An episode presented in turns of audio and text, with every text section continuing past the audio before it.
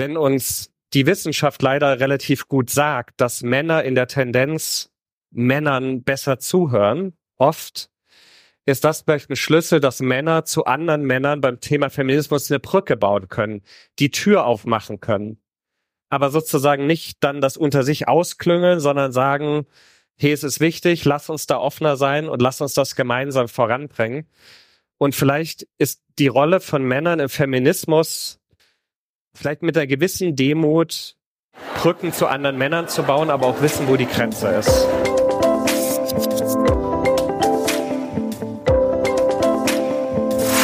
Herzlich willkommen beim Her Career Voice Podcast. Hier kommen Menschen zu Wort, die sich für eine vielfältige und gerechte Arbeitswelt einsetzen. Von der Her Career Expo Live und aus der Her Career Community.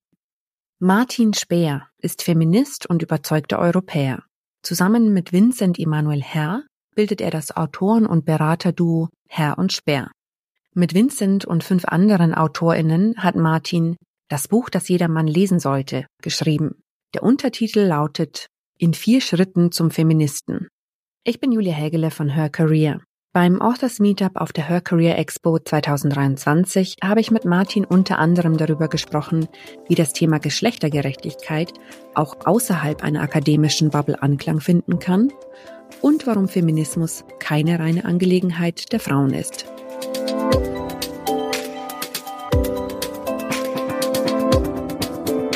In vier Schritten zum Feministen. Ähm, an wen richtet sich dieses Buch denn primär? Also eigentlich ist das Buch erstmal Hallo in die Runde von uns in einem Team von Frauen und Männern zusammengeschrieben, weil uns die Frage umgetrieben hat, warum bei diesem Thema so viele Männer glauben, geht mich nichts an, ich weiß nicht, wie ich Teil der Lösung sein kann. Und ich glaube, viele Männer haben viele Fragen dem Feminismus gegenüber, der Geschlechtergerechtigkeit gegenüber und ringen so mit ihrer eigenen Rolle. Und wir beschäftigen uns schon ein paar Jahre mit dem Thema, aber irgendwann war uns klar, wir wollen mal einen größeren oder ein bisschen größeren Text dazu liefern und er richtet sich primär an Männer, aber das Erstaunliche ist, das Buch wird meistens von Frauen gekauft, die es ihren Männern schenken. So bitte liest das doch mal. Den Geschirrspüler bitte nicht nur auf Nachfrage ausräumen, sondern proaktiv. Und was hat das mit Sorgearbeit zu tun? Lies das mal. Ähm, und wir würden uns, glaube ich, wünschen, dass mehr Männer so aus sich heraus verstehen, das Thema ist wichtig, es geht mich was an und ich kann eine Rolle daran spielen. Verstehe. Jetzt würde uns natürlich interessieren, was diese vier Schritte sind. Kannst du uns die näher erklären? Ja. Also in dem Buch spielen vier Schritte so eine ziemlich zentrale Rolle. Wir nennen ihn so ein bisschen den feministischen Fortschrittszyklus für Männer. Und der, der bedeutet sozusagen oder hat vier Schritte, zuhören, lernen, reflektieren und handeln. Und ich bin jetzt selber irgendwie als Mann in Mittelfranken auf dem Land aufgewachsen. Ganz oft dachte ich, es beginnt mit dem Handeln und dann höre ich zu. Also zuhören steht am Anfang, weil ich glaube, dass der Anfang von allem ist. Dann lernen. All die Informationen, die ich brauche, ist da draußen, aber ich muss sie halt auch suchen. Reflektieren ist, was hat das mit meinem Leben zu tun? Weiß ich nicht, der Care Gap, was hat das mit mir zu tun? Und Handeln ist dann, okay, was bedeutet das für mich? Was bedeutet das für meine Beziehung? Was bedeutet das im Job? Äh, was bedeutet das, wie viel Raum ich einnehme? All solche Dinge. Äh, liebes Publikum, im Laufe unseres Gesprächs dürft ihr auch gerne äh, Fragen stellen. Nur das schon mal, falls sich welche bilden, könnt ihr sie gerne später stellen. Ich komme nochmal drauf zurück. Ähm, kannst du uns ein bisschen was über den Schreibprozess erzählen? Denn ein Buch zu siebt schreiben stelle ich mir recht herausfordernd vor. Also es war auch nicht immer einfach. Ähm, wir sind sieben Personen aus vier verschiedenen Ländern. Also das Buch wurde im Original auf Englisch geschrieben und dann die Deutschen von uns haben es auch mit dem Verlag rückübersetzt. Ähm, und irgendwie war das Spannende in dem Prozess. Wir haben uns an drei Schreibwochenenden getroffen dass am Anfang dieses Buches eigentlich das Gespräch zwischen uns Frauen und Männern stand und wir super ehrliche Momente hatten. Also wir sehr ehrlich geteilt haben, was uns bewegt, wie sich bestimmte Dinge nachts auf der Straße anfühlen, wie es sich für uns Männer anfühlt, in rein männlichen Gruppen zu sein und seinen Mann zu stehen. warum lassen wir keine Schwäche zu? Ähm, viele solche Aspekte. Und eigentlich ist dieses Buch aus diesem Dialog entstanden. Und dann waren wir dann doch durchaus auch diszipliniert, haben das strukturiert, haben wie kleine Arbeitspakete verteilt, dann wieder rückgetauscht und so ist am Ende ein Text raus geworden, der einerseits wie so einen roten Faden hat und immer unterbrochen ist auch von persönlichen Geschichten, Beobachtungen oder auch Dialogen. Mhm. Ähm, warum ist Feminismus eigentlich keine reine Angelegenheit der Frauen? Oder etwas provokativer gefragt, wieso müssen wir uns Feminismus von Männern erklären lassen? Die Frage bekommen wir tatsächlich manchmal. Ähm, ich glaube, eine steht außer Frage. Also das ist ein kleiner Beitrag zu einer Geschichte, die viel größer ist als wir, ähm, in dem viele Frauen bis heute mit viel mehr Energie und Schmerz kämpfen müssen als wir. Weiß nicht, wenn Vincent Herr und ich einen Spiegelartikel schreiben und irgendwie Männern sagen, werdet bei bestimmten Themen mal offener, dann bekommen wir, obwohl wir manchmal ähnliche Thesen vertreten wie Feministen, ein Viertel der Hasskommentare. Also es gibt eine riesen Ungleichheit, wer so ein bisschen der Absender ist. Aber vielleicht ist das genau auch, vielleicht steckt darin auch ein Schlüssel. Also wenn uns die Wissenschaft leider relativ gut sagt, dass Männer in der Tendenz Männern besser zuhören, oft, ist das vielleicht ein Schlüssel, dass Männer zu anderen Männern beim Thema Feminismus eine Brücke bauen können, die Tür aufmachen können. Aber sozusagen nicht dann das unter sich ausklüngeln, sondern sagen, hey, es ist wichtig, lass uns da offener sein und lass uns das gemeinsam voranbringen. Und vielleicht ist die Rolle von Männern im Feminismus vielleicht mit einer gewissen Demut Brücken zu anderen Männern zu bauen, aber auch wissen, wo die Grenze ist. Verstehe. Das heißt, wenn es ähm, eine Sache gäbe, die Männer tatsächlich besser könnten als Frauen in diesem Kontext, dann wäre es der Zugang zu den arg verhärteten Meinungen vielleicht.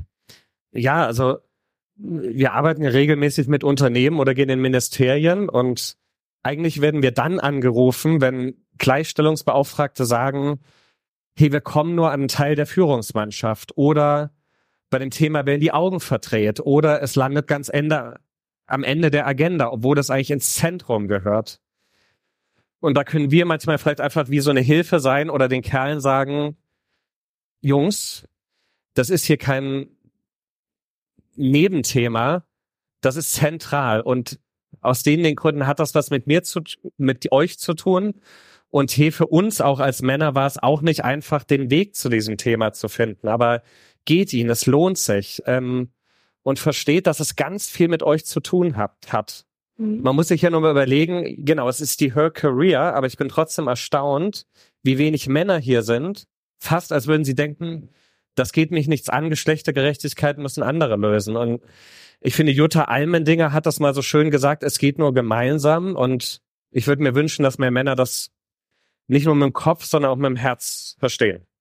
Wenn ihr als Beraterduo Herr und Speer unterwegs seid, dann ähm, sprecht ihr manchmal ausschließlich mit Männern, so dass sie sich ein bisschen mehr öffnen und vielleicht auch mal ihre Sorgen und Ängste teilen, ohne ohne die Sorge gleich verurteilt zu werden. Äh, kannst du uns da ein bisschen erzählen, was äh, die Männer in diesen geschlossenen Runden bewegt? Also was das mal krass ist, wie sich eine Atmosphäre verändert, wenn die letzte Ra Frau den Raum verlässt. Ähm, was dann so fast nochmal für eine andere Ebene des Gesprächs entsteht oder wie sehr dann Sachen rauskommen, wo wir uns wünschen würden, sie würden nicht mehr gesagt werden. Also was wir beobachten, und das zeigt ja auch die Wissenschaft, ist, dass wir haben vielleicht manchmal lange geglaubt, das wächst sich irgendwie raus, das Problem, und jetzt müssen diese alten Dudes weg sein und dann wird alles besser. Aber was uns Zahlen sagen, wie auch unter 35-Jährige denken, ist nicht erbaulich so. Mhm. Und ich glaube, es braucht manchmal diese sicheren Räume, dass diese Vorurteile, diese Ängste, diese Stereotypen auch ausgesprochen werden können, weil nur dann kann man mit ihnen arbeiten. Und deswegen haben vielleicht solche Safe Spaces auch ihren Wert.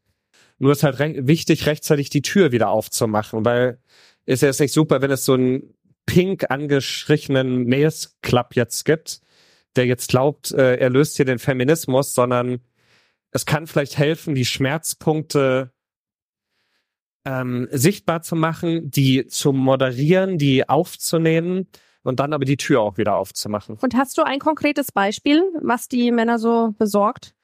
Also ich glaube, und das zeigen auch Zahlen wie die neue Vermächtnisstudie der Zeit, der Anteil von Männern, die Angst haben, ihren Chef, männlichen Chef, nach mehr als zwei bis drei Monaten Elternzeit zu fragen, ist erschreckend hoch. Also das Thema Ängste, fehlender Mut, Angst vor dem Karriereknick. Ich will nicht, dass mir das passiert, was vielen Frauen passiert. Teilzeitfalle. Das ist bei vielen Männern präsent und die haben, die haben Angst vor ihren, vor den anderen, jetzt überspitzt das aber Angst vor den anderen Männern im Unternehmen.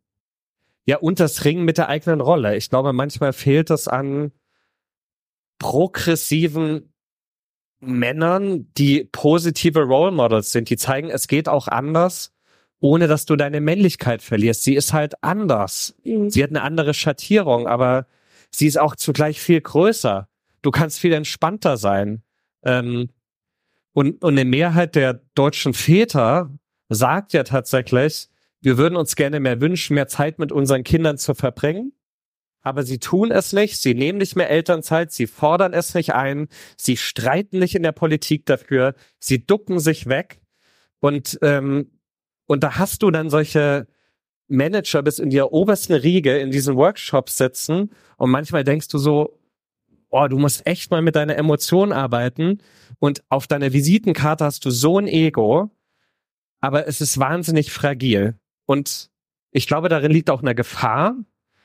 Ähm, und deswegen ist vielleicht eine entscheidende Zeit auch, in der wir leben. Verstehe. Gibt es hier an dieser Stelle schon Fragen an Martin? Hier hinten? Dankeschön. Die Frage mit dem fragilen Ego. Wie, oder hast du vielleicht einen Tipp oder Erfahrung, wie ich als Frau auf Menschen, Männer mit fragilem Ego zugehe, mein Thema anbringe, ohne dass ich gleich hier als die zickige Emanze abgestempelt werde oder ohne dass die Augen verdreht werden? Jetzt bringst du mich in eine schwierige Lage. Es wurde nämlich gesagt, Männer und Feminismus übernehmen. Ich würde fast sagen, also andere hier im Publikum sind vielleicht qualifiziert oder qualifiziert, die Frage zu beantworten. Also vielleicht können wir auch, vielleicht hat jemand hier noch eine Perspektive drauf. Ähm, was wir so ein bisschen festgestellt haben, was als Rezept ein bisschen funktioniert, ist, wenn du es eigentlich persönlich machst. Ich glaube, ganz viele Männer glauben, ja, sei es bei Fragen von Gewalt oder Sorgearbeit, das findet im anderen Milieu statt, im anderen Stadtteil, aber es betrifft nicht die Frauen in meiner engsten Umgebung, meine Kollegin, die ich mag, meine Schwester. Aber wenn man irgendwie es schafft, das persönlich zu machen, das ist keine abstrakte Spiegelstatistik, das ist das tägliche Leben deiner Kollegin, die im Winter nach 17 Uhr vom Bürogebäude zum Parkplatz geht und ein anderes Gefühl hat als du. Warum geht die weniger gerne als du auf Dienstreise? Sowas haben die gar nicht auf dem Schirm. Und das persönlich zu machen, konkret zu machen, ein Beispiel zu bringen, wie sich ein Parkhaus nachts für mich anders anfühlt als für andere vielleicht hier, diese Nuancen sind vielen gar nicht bewusst. Und diese Beispiele merken wir immer, die sorgen so für Aha-Momente und ach so, öh, krass, äh, darüber habe ich noch gar nicht nachgedacht. Und vielleicht das so ein bisschen als Idee. Möchte jemand hierzu noch gleich was sagen, sonst gerne später. Ähm, äh, ihr ähm, setzt euch ein für Male Allyship, also ihr wollt äh, männliche Verbündete äh, schaffen, die an der Seite der Frauen äh, kämpfen. Ja, kann man vielleicht so sagen. Ähm, wie war denn dein eigener Weg zum männlichen Verbündeten? Also schon steinig. Ähm, ich hatte ja gesagt, ich bin in Mittelfranken auf dem Land aufgewachsen. Ich hatte einen ziemlich sexistischen Vater, das wurde mir erst rückblickend bewusst. Ähm, meine Eltern haben sich dann auch scheiden lassen und ähm, ich bin auch in einer Umgebung aufgewachsen, die damals noch relativ klassisch war. Viele der Frauen haben zu Hause gearbeitet. Ich war im Schützenverein, ich war lange CSU-Mitglied ähm, und ich dachte sozusagen, so ein Mann sein heißt auch sich abgrenzen von allem, was irgendwie zu weich ist. Und ich habe eigentlich gar nicht gespürt, dass das mir selber gar nicht gut tut und auch, dass ich das gar nicht bin. Aber man kopiert ja erstmal seine Umgebung, man kopiert den Vater. Mein Vater war erstmal mein Rollenmodell. Und ich habe Jahre gebraucht zu verstehen, okay, da ist nicht alles dufte, der, der ist auf keinen Fall immer super. Aber es brauchte dann tatsächlich andere Männer in meinem Umfeld, die anders geprägt waren, die mich drauf gestoßen haben, hörst du dir manchmal selber zu. Könnte man es nicht so sehen? Hast du mit deiner Schwester wirklich mal geredet, wie es für sich für sie anfühlt, unterbrochen zu werden oder du präsentierst immer eine Lösung und lässt gar nicht ihr Raum? Und erst durch den, sorry, genau, erst durch den Impuls der Männer habe ich angefangen, mit Frauen in meinem nahen Umfeld zu sprechen. Und dann dachte ich mir so, krass, was hast du 25 Jahre nicht gesehen? Ich würde gern bei deiner Biografie kurz bleiben. Ähm, du bist in Leipzig geboren. Deine Eltern sind aus der DDR über die Prager Botschaft äh, geflogen. Du bist, wie, wie du gesagt hast, in Mittelfranken aufgewachsen, hast nach einer Ausbildung zum Industriekaufmann Wirtschaft und Kommunikationswissenschaften in den USA und Deutschland studiert. Bist Europäer im Herzen, da kommen wir auch noch dazu. Darf ich dich fragen, wo du dich zu Hause fühlst? Also ich glaube, weil wir wahnsinnig viel durch Europa gefahren sind und weil es auch eigentlich ein europäisches Buch ist, würde ich sagen in Europa. Ähm, aber natürlich, und das wurde mir erst später bewusst, hat das eine Rolle gespielt, dass ich ostdeutsche Eltern in Westdeutschland hatte und dass ich eine ostdeutsch geprägte Mutter habe, die nach der Flucht über Prag, also wir waren ja dann innerdeutsche Flüchtlinge, kamen in Hof mit dem Zug an, wurden erstmal in so einen Container gesteckt und meine Mutter mit so einer Selbstverständlichkeit, ich bin Bauingenieurin, ich fange jetzt hier mal an. Und von diesen Oberpfälzer Männern erstmal gesagt wurde, hä, Sie in der Baubranche, was soll das jetzt? Und ich habe später in Gesprächen mit ihr, haben wir so ein bisschen gemeinsam rausgearbeitet, wie das auch für sie war, als eine emanzipierte ostdeutsche Frau mit einem schwierigen Mann in einem konservativen Umfeld so. Und wie sehr das sie auf eine Art und Weise auch muss man leider sagen, gebrochen hat. Die Geschichte endet nicht so super schön, aber ähm, ich habe auch lange gebraucht, das, glaube ich, zu sehen. Und gleichzeitig ist es jetzt ein Punkt, wo ich sage, ich will auch nicht, dass bestimmte solcher Dinge so weitergehen. Und es ist auch irgendwie der verdammte Job von uns Männern mitzuhelfen, dass es besser wird und nicht dieses Problem wegdelegieren, nur weil es uns nicht unmittelbar gefühlt angeht. Mhm. Ich schaue noch mal ins Publikum, ob es irgendwelche Fragen gibt. Noch nicht. Ähm, ich habe manchmal das Gefühl, das Thema Geschlechtergerechtigkeit ist eigentlich ähm, vorherrschend oftmals in einer privilegierten ähm, akademischen Bubble. Ist das auch dein Eindruck? Und falls ja, ähm, was tut ihr, um dieses Thema breitenwirksam hm. zu bespielen? Also erstmal dieses Buch ist, glaube ich, sehr einfach geschrieben. Ähm, es steht auch am Anfang, das ist kein Zeigefingerbuch, eh ihr doofen Männer, was habt ihr nicht auf dem Schirm, sondern eher lasst uns mal gemeinsam auf eine Reise gehen und schauen, was wir lernen können. Und ich glaube, das versuchen wir in unserer Arbeit immer wieder oder wenn wir irgendwie einen Spiegelartikel oder Kommentar schreiben, versuchen wir das eigentlich mit einer gewissen Wärme zu tun, trotzdem einer Klarheit weil ich glaube, wir müssen auch gar nicht um heißen Brei reden. Es geht um Macht, es geht um Verteilung, es geht um Einfluss. Und gleichzeitig haben wir, glaube ich, alle das Bedürfnis, irgendwie zu lernen oder Männer merken ja auch, der aktuelle Zustand tut uns irgendwie auch nicht gut. Ähm, und eigentlich versuchen wir unsere Arbeit wie mit einer ausgestreckten Hand zu machen und ähm, es ist, glaube ich, auch so ein gegenseitiges Lernen immer. Also wir lernen ja in den Formaten auch immer wahnsinnig viel. Weil wenn du zum Mittelständler auf die Schwäbische Alb gehst, dann musst du nicht mit irgendwelchen Berlin-Mitte-Argumenten kommen, sondern da bist du eher bei der Abteilung Schützenverein so. Verstehe. Ähm, du hast einmal gesagt, ich zitiere, Ziel aller Bemühungen darf nicht sein, Frauen dem männlich geprägten Leistungssystem anzupassen.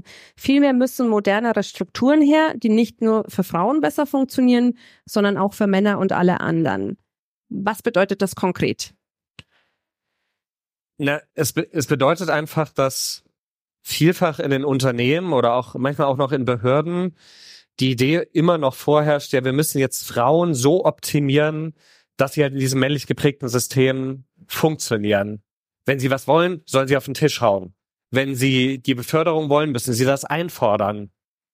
dass wir aber ganz viel dabei übersehen, nicht berücksichtigen, wo wir herkommen.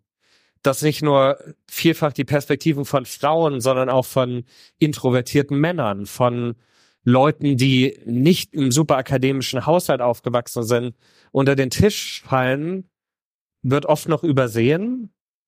Und jetzt habe ich einen Teil deiner Frage vergessen. Ah ja. Hm. Und deswegen ist, glaube ich, äh, das sagt die Albright Stiftung auch immer irgendwie in Trainings so schön, zu sagen, äh, fix the system, not the women. Ich meine, das ist der Schlüssel, weil wir raffen als Männer zum Beispiel, glaube ich, auch nicht oft genug, dass das Patriarchat auch Mist für uns ist. Also ich muss die Argumente gar nicht aufzählen, wieso, aber viele Männer haben das auch nicht auf dem Schirm und ähm, Ach doch, sag ja. mal. Sag hm? mal so ein, zwei Argumente. Warum ist das Patriarchat Mist für Männer? Na, also irgendwie das, das Einfachste ist ja du, äh, und da ist die Studienlage glasklar, in der geschlechtergerechten Umgebung ernähren sich Männer besser, gehen öfter zum Arzt. WHO-Daten zeigen, sie leben länger. Also Feminismus lässt dich als Mann später sterben. Was brauchst du noch für ein Argument? Oder es gibt eine gute Studienlage aus 23 europäischen Ländern, die zeigt, in einer geschlechtergerechten Umgebung schlafen Männer wie Frauen besser. Also Schlafqualität ist besser. Also es gibt unzählige Argumente, die einfach zeigen, eine inklusivere Umgebung tut auch Männern gut. Sie macht dich gesünder, sie macht deine Beziehung stabiler, sie lässt dich länger leben. Du kommst besser auch durch, das Scheidungsrisiko ist geringer. Mhm. Also, und ich weiß gar nicht, es ist eine, also es ist eine Frage des Menschenrechts und ich weiß gar nicht, warum man eigentlich diese Argumente noch anbringen muss. Aber manche Männer kriegen es nur auf dem Radar, wenn du eben mit der großen Studienkiste kommst und sagst, längere Lebenszeit, bessere Teams. So, los jetzt. Verstehe. Äh, wir haben auch viel über Regionen gesprochen. Äh, Berlin Mitte, hier ist es vielleicht das Thema ein bisschen präsenter, dann äh, die Peripherie. Ähm, du hattest eine Stelle in deinem Buch, die ganz gut passt, glaube äh, ich, ja. Äh, vorzulesen, wenn du magst. Ja, ich werde äh, so einen kleinen Zwischenruf aus dem Buch vorlesen. Da geht es darum, wie ich in der Grundschule die weibliche Bürgermeisterin äh, von meinem Dorf kennengelernt habe. Für mich war die Begegnung mit der Bürgermeisterin meiner Heimatgemeinde Heroldsberg in Mittelfranken eine wichtige Erfahrung und Quelle für meinen Fortschrittszyklus.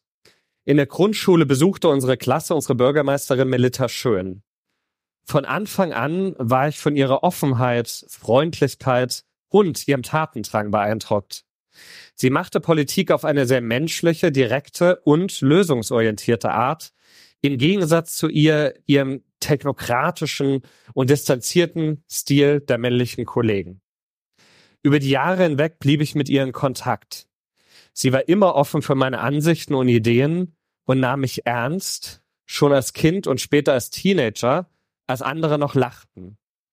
Schon früh fiel mir auf, dass sie als eine der wenigen Frauen in der Kommunalpolitik unterwegs war und in den Nachbarstädten ausschließlich Männer führende politische Positionen inne hatten. Das war ein Schlüsselerlebnis, bei dem mir klar wurde, wie ungleich die Geschlechterverhältnisse vor allem auch in der Kommunalpolitik sind und wie sehr das zu einem ganz bestimmten, eingeschränkten Stil des Politikmachens beiträgt. Daran hat sich seit den 90er Jahren nicht viel geändert. Bis heute sind nur neun Prozent der Bürgermeisterinnen in Deutschland Frauen. Wie viel inklusiver, menschlicher, kreativer und wirkungsvoller könnte die Politik sein, wenn mehr Frauen in Machtpositionen auf lokaler und nationaler Ebene wären und unsere Strukturen und politischen Prozesse stärker prägen würden. Ja. Gibt es an dieser Stelle Applaus?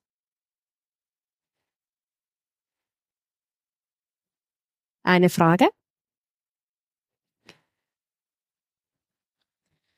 Du hast vorher eigentlich gerade schon drüber gesprochen, dass auch Männer was von Feminismus haben und es gibt dieses Zitat, ich weiß leider gerade nicht, von wem es ist, we should all be feminists. Ja, genau, ja. Ähm, und da, ich frage mich manchmal in Diskussionen, die man auch so in Social Media führt, ob der Begriff des Feminismus da einem gemeinsamen Verständnis manchmal im Weg steht, so diesem Zielgruppenkonflikt. Feminismus mhm. kann mich als Mann gar nichts angehen.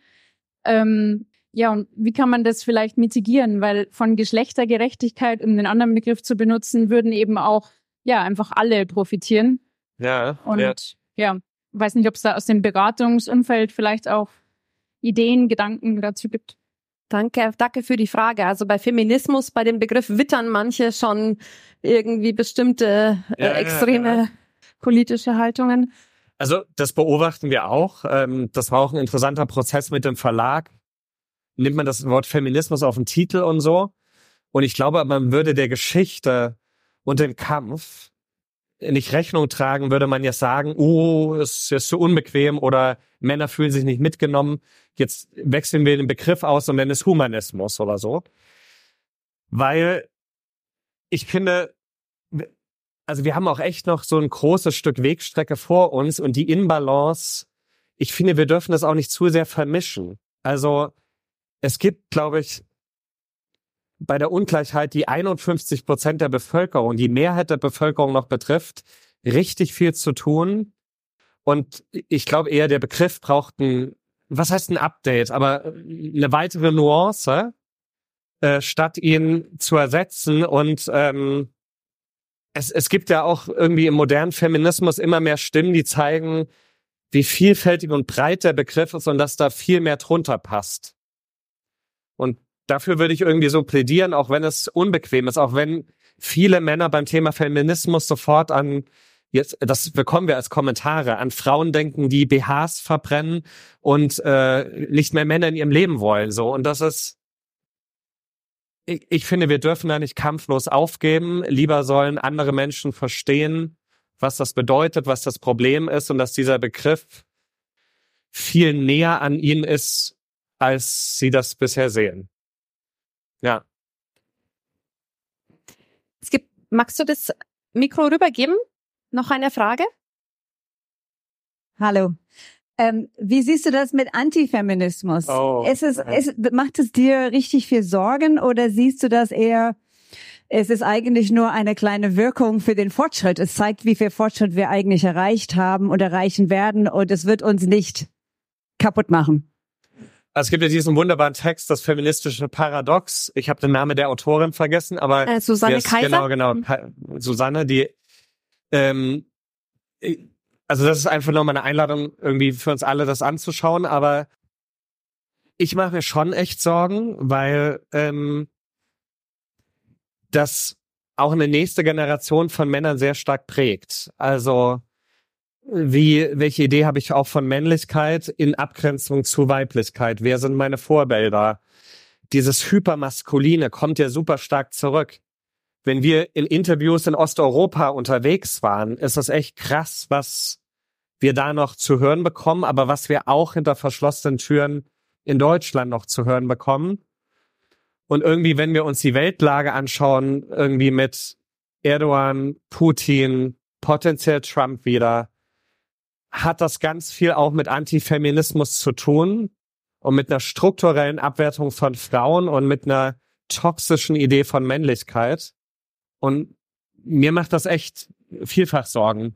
Oder ich will jetzt, jetzt hier nicht die Nahostkiste aufmachen, aber der Nahostkonflikt ist auch, wir haben da auch ein Männerproblem. Also wer, wer verübt da die Gewalt und wer ist, leidet unter der Gewalt auf allen Seiten. Und ähm, ich würde mir manchmal echt wünschen, und wir tüfteln da auch über den Text gerade, dass wir das klarer, klarer benennen. Wir haben ein Männer- und wir haben ein Männlichkeitsproblem. Und das durchzieht sich durch die wirtschaftliche Ungleichheit, die politische und die ist mit Ursache der Instabilität, glaube ich, generell. Du hast die Politik angesprochen. Ähm, ihr habt zahlreiche politische Kampagnen gestartet, also ähm, Hashtag Free Interrail beispielsweise, ähm, Hashtag Europe Loves UK oder Hashtag Es ist Zeit. Äh, 2015 war das für die Ehe für alle, die dann auch 2017 beschlossen wurde. Wie startet man denn eine politische Kampagne? Das ist eine richtig interessante Frage. Ich glaube, für uns war der Anlass immer, es gab einen gesellschaftlichen Missstand und irgendwie hat es uns persönlich, hat sich das sehr ungerecht angefühlt. Also bei der Ehe für alle, Vincent ist mit einer Frau verheiratet, ich lebe mit einem Mann zusammen, wir wurden vor dem Gesetz ungleich behandelt. gleichzeitig zeigte sich eine Mehrheit der deutschen Gesellschaft für die Eheöffnung und Frau Merkel saß da und wollte den Fraktionszwang nicht lösen. Und eigentlich aus der persönlichen Betroffenheit und vielleicht irgendwie unseren medialen Zugängen wurde daraus ein offener Brief im Spiegel über 100.000 Leute, die das mit unterzeichnet haben und irgendwie ein, ein Baustein, der, glaube ich, mitgeholfen hat. Das waren viele andere auch, aber irgendwie dann das weich zu klopfen. Ich glaube einfach irgendwie, da, dass man Sachen nicht hinnimmt, sondern schaut, wo bin ich gerade und kann ich mit meinen Zugängen einen Beitrag leisten? Und das muss ja jetzt nicht ein Spiegelartikel sein. Das kann ja in meinem Unternehmen was sein. Das kann in dem Verein sein, in dem ich mich engagiere oder am Abendbrottisch, dass ich bestimmte Kommentare nicht länger hinnehme und das auch als Mann sage, dem Onkel gegenüber, der immer diesen Spruch macht. Äh, weil ich glaube, ich würde mir da auch manchmal echt wünschen, dass wir Männer stärker auch in die Konfrontation von Männern gehen äh, und weniger Angsthase sind. Verstehe. Was verbindet denn eure Schwerpunktthemen Geschlechtergerechtigkeit und Europa? Ähm, ich glaube ganz viel, weil Europa und die EU nicht nur einer der Orte ist, wo es um Geschlechtergerechtigkeit im weltweiten Vergleich noch mit am besten steht, sondern weil wir irgendwie auch aus der Wissenschaft sehr genau wissen, dass Freiheit, Demokratie und Geschlechtergerechtigkeit ganz eng miteinander zusammengehören. Und irgendwie ein demokratisches, friedliches Europa kann nur ein feministisches Europa sein, und wir merken jetzt gerade an der fast Rückabwicklung, dass das Gegenteil zum, zu, zu diesen negativen Effekten führt. Das, ja, deswegen ist das ein Ding für dann bei deinem, bei eurem großen politischen Engagement ähm, habe ich mich gefragt, ähm, wieso seid ihr eigentlich nicht Politiker geworden oder habt angestrebt, äh, in einer Partei Karriere zu machen, gegebenenfalls ähm, in einer NGO oder in einem Verein. Es ist ja recht frei, ja. parteiübergreifend. Also ich war ja mal CSU-Mitglied. Ich bin dann aus Überzeugung ausgetreten, hatte ein Intermezzo bei den Grünen und ähm, dann aber irgendwie verstanden, dass mein Platz nicht in der Partei ist, sondern wir helfen wollen, Allianzen zu schmieden und irgendwie diese Free Interrail-Idee ist nur gelungen, weil Christdemokraten, Sozialdemokratinnen, Grüne zusammengekommen sind. Und ich glaube auch beim Thema Geschlechtergerechtigkeit, also man muss sich in die, Grü also jeder, der sich bei den Grünen engagiert, das ist super, aber ich glaube, es gibt noch richtig viel Arbeit in der Unionsfraktion zu tun und ähm, vielleicht können wir immer auch in den Bereichen Beitrag leisten, wo die Augen noch viel verdreht werden und in einer neutralen Position geht das vielleicht manchmal leichter, weil, weil sie in mir nicht den Feind wittern, äh, sondern ähm, und vielleicht ist das der Brückenschlag, den man schlagen kann. Liebes Publikum, äh, wenn es um Feminismus und Männer geht, gibt es eine Frage, die wir noch nicht behandelt haben. Hier. Ja, mein Mikro Mikrofon bitte. Ihr hört mich. Ja, ja, ja, ja ah, genau. großartig. ähm, vielleicht mal eine Frage so ein bisschen zur Erbauung äh, am Abend. Ähm, auf Basis deines Buches oder deines Coachings, ähm, was war denn so ein Moment, wo du sagtest, oh ja, da hat's ein Mann endlich mal begriffen oder da ist wirklich mal, da ist der Groschen gefallen und er hat dann auch was verändert? Ja, also ich hatte, glaube ich, zwei, drei. Äh, also einer war ähm, an der Technischen Uni Hamburg. Wir haben den Studis, das sind 70 Prozent Männer, die Aufgabe mitgegeben, geht heute Abend zurück in eure WG und fragt eure Mitbewohnerin, wann sie das letzte Mal Sexismus erlebt hat. Und am nächsten Morgen sind viele der Kerle und besonders einer zurückgekommen und hat gesagt, krass, was er da nicht gesehen hat, er hat seine Mitbewohnerin eigentlich ganz neu kennengelernt.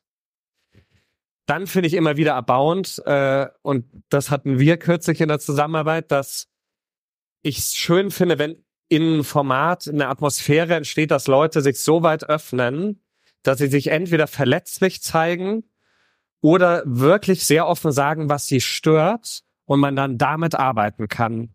Und wenn also das finde ich immer wunderschön. Und dann, ich war gestern in Niedersachsen bei einem Stiftungsvorstand, 90 Prozent Männer, über 50, in einem Land, in so einem Fachwerkhaus auf dem Land. so man hat schon diese konservative Schwere beim Reingehen so gerochen fast schon. Aber ich fand's, es war halt ab irgendeinem Punkt sehr mucksmäuschen still. Und irgendwann sagte danach halt ein Teilnehmender, krass, ich musste irgendwie so alt werden und verstehe jetzt erst, was ich irgendwie die ganze Zeit übersehen habe oder was ich manchmal so natürlich tue und den Effekt nicht sehe. Und ich finde, das sind halt so die schönen Momente. Also wenn Männer, auch ältere Männer verstehen, du, du, es, es geht immer weiter und du musst, du, du kannst den nächsten Schritt gehen und du bist nicht, du, du bist nicht schuldig, du bist eigentlich nur schuldig dafür, dass du nicht den nächsten Schritt gehst. So, also ja, vielleicht so. Weil du das Ja. Alter gerade ansprichst, aus eurer Erfahrung, gibt es irgendein Alter, in dem äh, Männer speziell empfänglich sind für dieses Thema oder speziell nicht empfänglich oder ist es eigentlich nur persönlichkeitsabhängig? Boah, ich habe die so eine Frage, ich habe darüber noch gar nicht so richtig nachgedacht.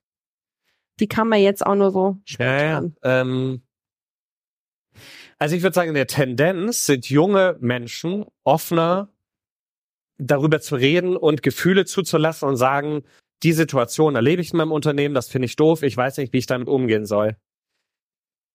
Sie sind offener, das zu thematisieren und äh, aber nicht unbedingt besser dann damit umzugehen, weil sie gleichzeitig ja auch in ihrem Unternehmen vielleicht irgendwie neu sind und irgendwie auch um, nach, um ihre, nach ihrer Rolle suchen und dann nicht unbedingt Bock haben, in Konfrontation mit älteren männlichen Vorgesetzten zu gehen. Also ich sehe bei jüngeren Leuten mehr Offenheit, aber ich sehe halt den großen Hebel schon noch bei den Männern, die heute an den Hebeln der Macht sitzen. Und da ist halt das Ding, setz es auf die Spitze der Agenda, mach Platz, nimm weniger Raum ein. Deswegen ist eigentlich lustig, dass ich hier sitze. Ähm, so, aber ja, und von den Jüngeren würde ich mir wünschen, lass das zu und geh dann den nächsten Schritt und hab den Mut.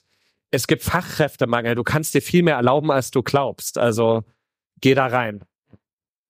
Geh da rein wäre eigentlich ein schönes Schlusswort. Gibt es noch eine letzte Frage? Für eine letzte Frage hätten wir noch Zeit. Dann würde ich, geh da rein, einfach mal so, du wolltest noch was Nein, sagen. ich will, können wir Julia einen Applaus geben, weil sie moderiert heute den ganzen Tag ganz verschiedene Bücher und du machst das so genial. Vielen Dank.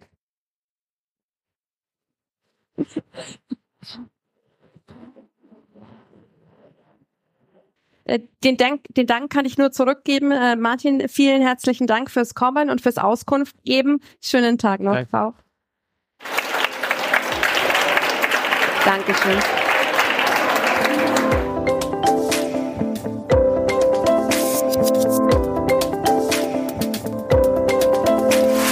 Wir hoffen, das Gespräch hat dir gefallen. Wenn du mehr über Her Career erfahren willst, besuche uns im Netz unter her-career.com und komm zur nächsten Her Career Expo nach München.